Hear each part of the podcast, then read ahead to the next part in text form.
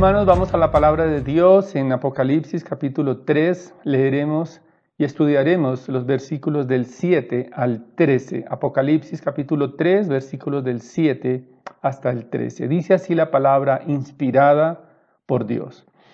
Y escribe al ángel de la iglesia en Filadelfia, el santo, el verdadero, el que tiene la llave de David, el que abre y nadie cierra, y cierra y nadie abre, dice esto. Yo conozco tus obras, mira, he puesto delante de ti una puerta abierta que nadie puede cerrar, porque tienes un poco de poder, has guardado mi palabra y no has negado mi nombre. He aquí, yo entregaré a aquellos de la sinagoga de Satanás que se dicen ser judíos y no lo son, sino que mienten. He aquí, yo haré que vengan y se postren a tus pies y sepan que yo te he amado. Porque has guardado la palabra de mi perseverancia, yo también te guardaré de la hora de la prueba, esa hora que está por venir sobre todo el mundo para poner a prueba a los que habitan sobre la tierra. Vengo pronto, retén firme lo que tienes para que nadie tome tu corona.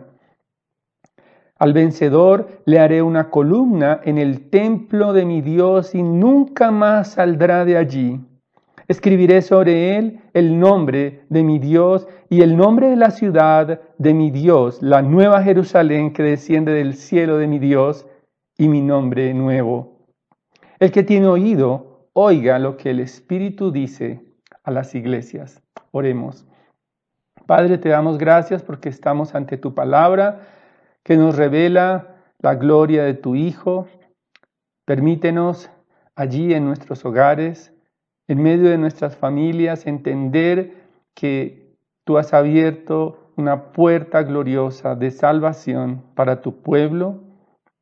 Ayúdanos a entender que podemos entrar confiadamente ante ti y también que tú salves a aquellos que están fuera de tu reino. Te lo pedimos por Jesucristo, nuestro Señor y Rey. Amén. Bien, y en Isaías capítulo 22 es muy interesante porque 700 años antes del Señor Jesucristo, el profeta Isaías extiende oráculos de juicio y es muy eh, particular esta estos oráculos de juicio porque en medio de esos oráculos está Jerusalén. Isaías está eh, emitiendo el mensaje de Dios a las naciones paganas, pero particularmente está Jerusalén en medio de, esos juicios contra ella, esta ciudad. Y precisamente Isaías eh, está eh, enviando estos, estos oráculos porque Jerusalén no se arrepintió con lamento y llanto, sino que más bien en medio del pecado hicieron fiestas. Y parece ser que sarcásticamente los habitantes de Jerusalén, en vez de estar totalmente eh, afligidos por el pecado y por el juicio que se avecinaba, más bien decían la siguiente frase, comamos y bebamos, que mañana moriremos. Este juicio eh, para Jerusalén también incluye a Sebna. Él era el mayordomo del rey, en ese tiempo era como un eh, ministro de relaciones exteriores, ese mayordomo del rey era el que daba la cara a, a otras naciones cuando eh, era el portavoz también de Israel. Sin embargo, Sebna menospreció a Dios con la misma actitud de todos los habitantes de Jerusalén. Él prácticamente construyó un sepulcro bastante lujoso, parece ser que andaba en carros, tenía bastante eh, riqueza, pero hizo alianzas con las naciones paganas prácticamente traicionó a su rey. Y por eso Dios, a través del profeta Isaías, en Isaías 22, establece un nuevo mayordomo, Eliaquín, hijo de Hilcías, y él recibe la llave de David. En otras palabras, Eliaquín sustituye a Sebna y recibe autoridad suprema sobre Jerusalén.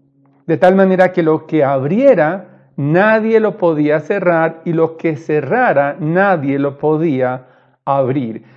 Eliakim recibe autoridad y provee, es el único que puede proveer acceso al rey, es el portavoz del rey de Israel.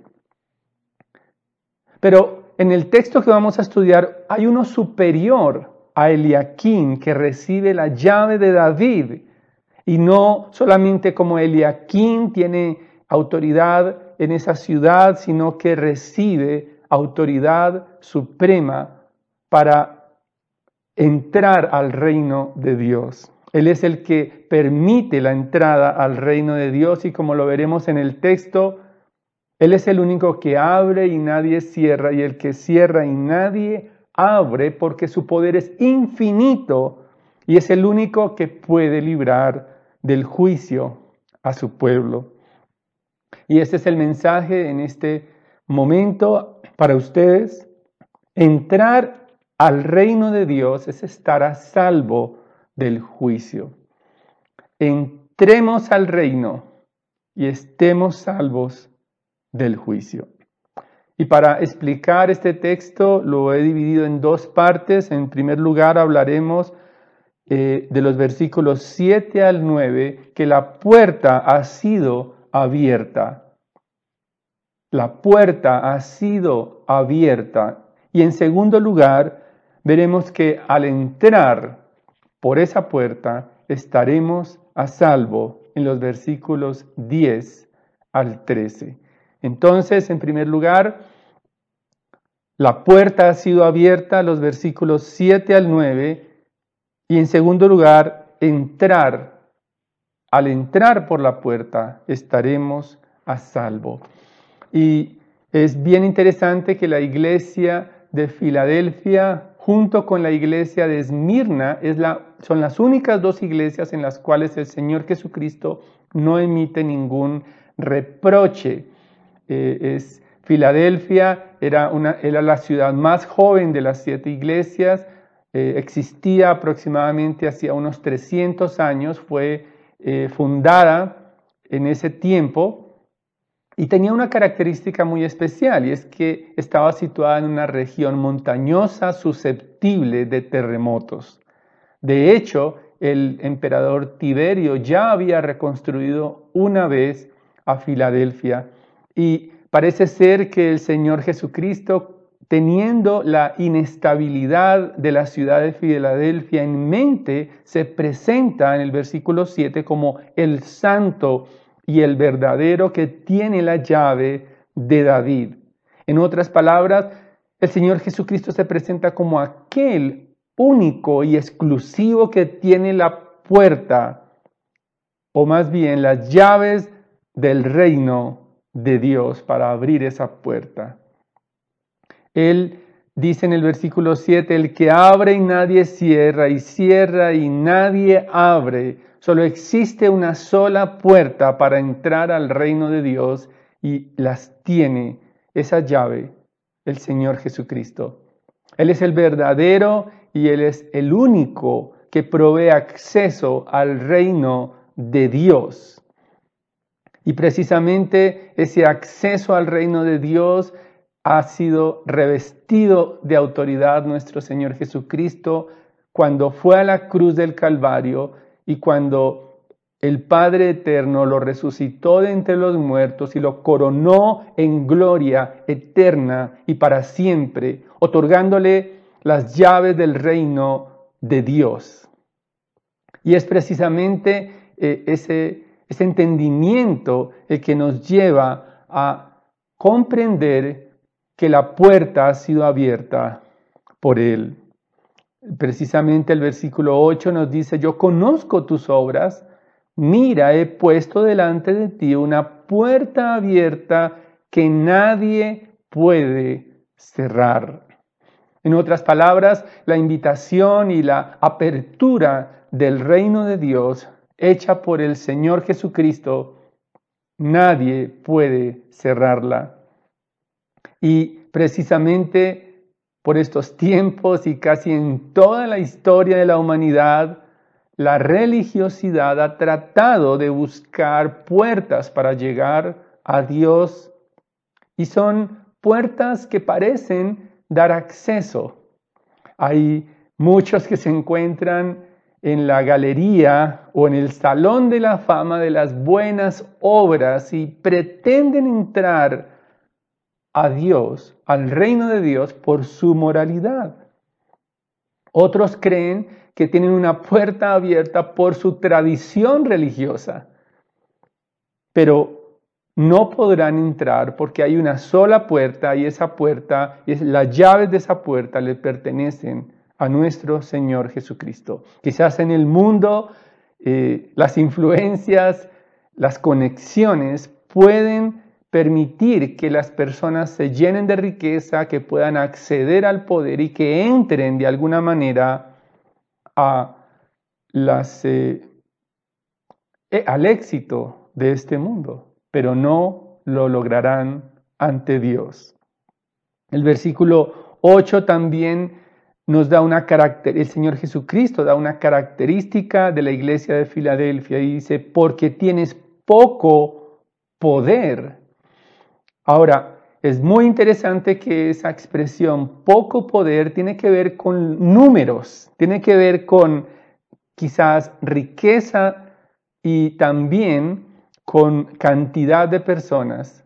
Por lo, por lo tanto, tener poco poder significa que la iglesia de Filadelfia era pequeña, era una iglesia quizás con pocos miembros en número, pero aún así el Señor metafóricamente le dice que ha abierto esa puerta del reino y nadie puede cerrarla.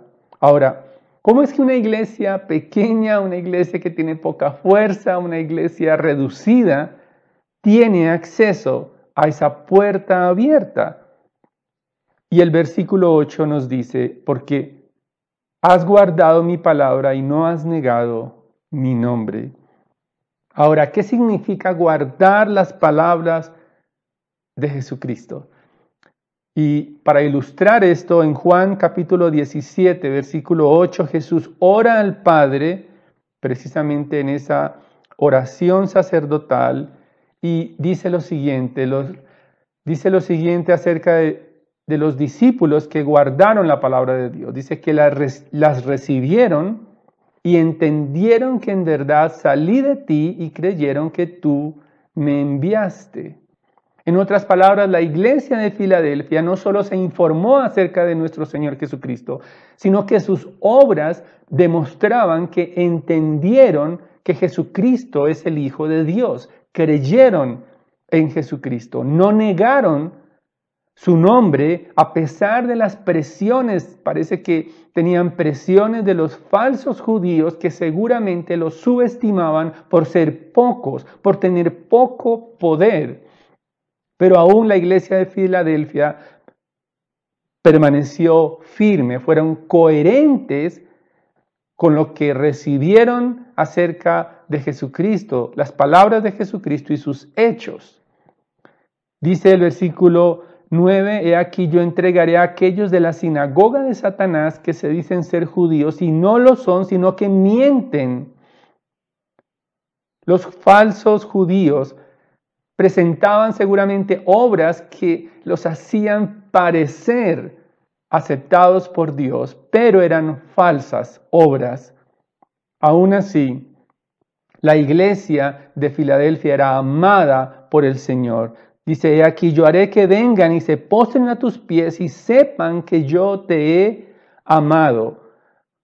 Ellos no negaron el nombre del Señor Jesucristo, sus, sus, sus, su fe, su, su entendimiento acerca de quién es Jesucristo como el Hijo de Dios se reflejó en las obras, en las decisiones y en la adoración, en la firmeza, en la perseverancia de la iglesia de Filadelfia.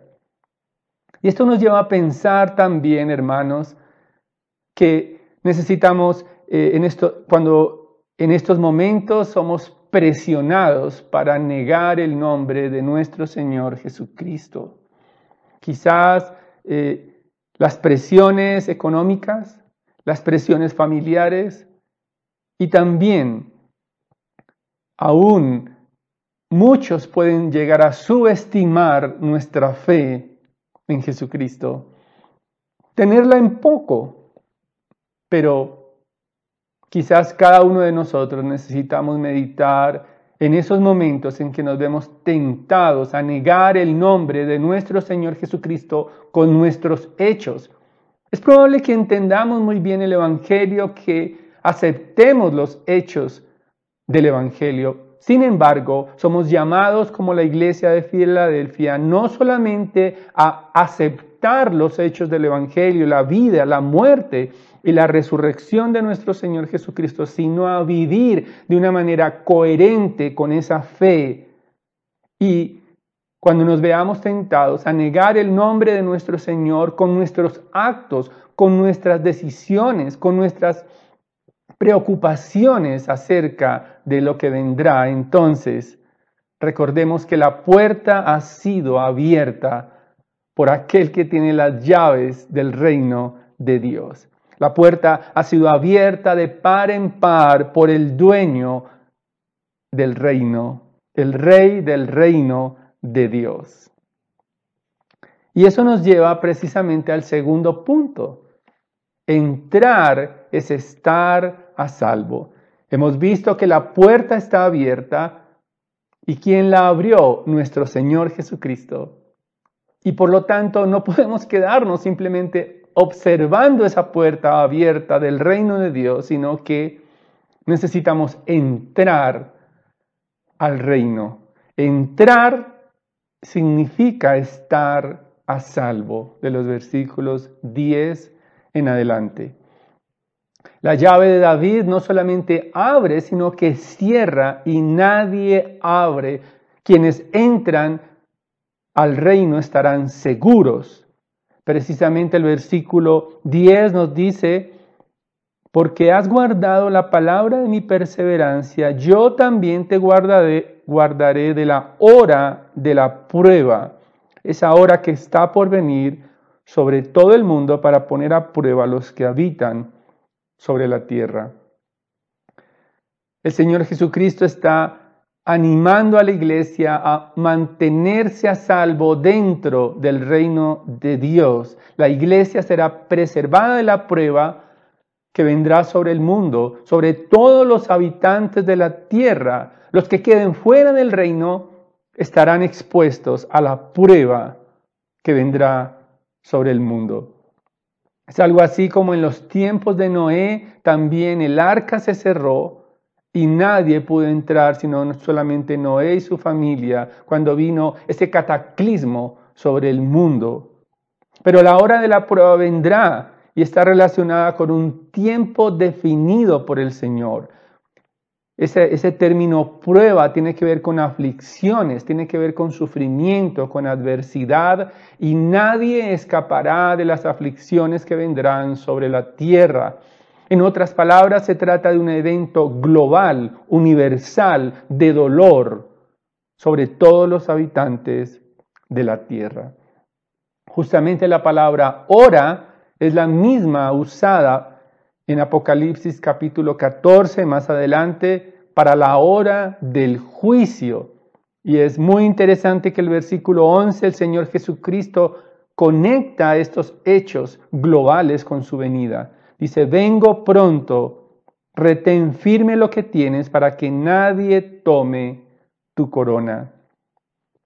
La hora de la prueba, la preservación de la iglesia y el segundo regreso de nuestro Señor Jesucristo están unidos allí en esos versículos. Están conectados estos hechos y precisamente eh, al estudiar este pasaje quizás mm, algunos pueden tener marcos teológicos que los llevan a especular sobre cuál será la duración de esa prueba, cuál será la intensidad de la prueba. Sin embargo, el texto no nos dice exactamente esos detalles. Lo que sí sabemos por el texto es que será un momento de aflicción universal, de dolor universal para todos los habitantes de la tierra que coincidirá con la venida de nuestro Señor Jesucristo.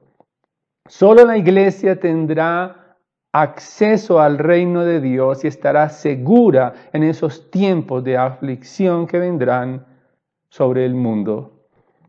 Y hermanos, creo que estas palabras del Señor Jesucristo deben alentarnos a predicar el Evangelio a otros. No solamente a santificarnos nosotros, sino también a ver que el día del juicio se acerca. Estos tiempos también nos ayudan a precisar que el comienzo del fin comenzó cuando el Señor Jesucristo, Dios encarnado en medio de nosotros, vino a este mundo. Allí comenzó el fin de este mundo. Allí comenzó a ser, o más bien el Señor, el Señor a invitar a entrar a su reino, a este mundo, por arrepentimiento. Necesitamos ser conscientes que aquellos que nos rodean en el vecindario, nos rodean en nuestra familia, aquellos que están con los cuales interactuamos todo el tiempo, están expuestos a la ira de Dios y no han entrado en su reino. Necesitamos evangelizar, necesitamos proclamar este mensaje tan valioso que tenemos. No podemos quedarnos simplemente pensando en que ya somos salvos, estamos dentro del reino y los demás no son nuestra responsabilidad, porque tenemos una gran responsabilidad dada por el Señor para compartir su palabra y hacer discípulos, porque solamente aquellos que entran estarán a salvo del juicio. Entremos entonces por la puerta que el Señor Jesucristo ha abierto y seremos salvos del juicio. Solamente quienes entran al reino estarán salvos de la prueba que vendrá sobre este mundo. En el versículo 12 dice el Señor, al vencedor le haré una columna en el templo de mi Dios y nunca más saldrá de allí. El Señor Jesucristo describe metafóricamente las características de la firmeza y seguridad que tendrán quienes entren por las puertas de su reino. Quizás eh, tiene en mente el Señor que era muy conocido para los creyentes de Filadelfia, que las únicas eh, estructuras que quedaban firmes y en pie Después de esos terremotos eran las columnas de los templos. Pero el Señor dice que aquellos que venzan, es decir, que venzan por la fe al mundo, por confiar y no negar el nombre del Señor Jesucristo, serán columnas en su templo. Esto nos habla de la estabilidad eterna del reino de Dios. Esto nos habla acerca de que aquellos que entren por esa puerta al reino de Dios permanecerán para siempre. Y muestra de ello es que el Señor dice, escribiré sobre él, sobre los vencedores, el nombre de mi Dios y el nombre de la ciudad de mi Dios, la nueva Jerusalén.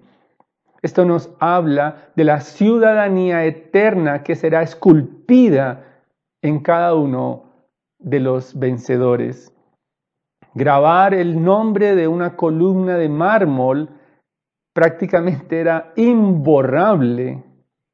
De igual forma, quienes entren en el reino permanecerán para siempre en comunión con Dios.